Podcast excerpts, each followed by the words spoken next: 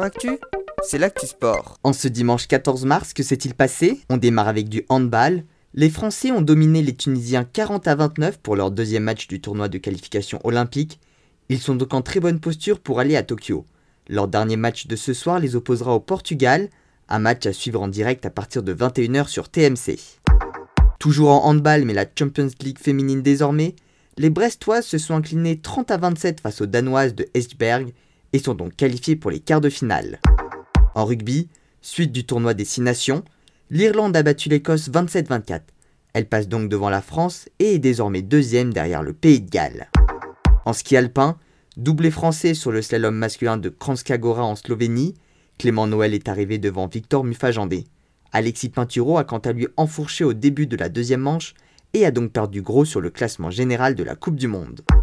En biathlon, dure journée pour les Français, arrivé quatrième sur le relais mixte et sixième sur le relais mixte simple.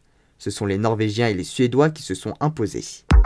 Et en ski de vitesse, le Français Simon Billy a remporté les trois étapes à Idstråfol en Suède, l'unique manche de Coupe du Monde de la saison. Il a notamment atteint des vitesses de 170 km/h et a remporté son premier globe de cristal de sa carrière.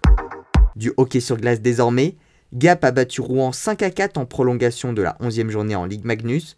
Malgré cette défaite et le fait qu'il reste encore 4 journées à disputer, les Rouennais ont été sacrés champions de France, assurés d'arriver en tête. En tennis, finale du tournoi de Marseille, Pierre Hugerbert s'est malheureusement incliné face au russe Danil Medvedev. En cyclisme, journée particulière sur la dernière étape de Paris-Nice, le leader Primoz Roglic a chuté à 70 km de l'arrivée et n'a pas réussi à rejoindre le peloton par le suite, et c'est finalement l'Allemand Maximilian Scharmann qui remporte cette édition.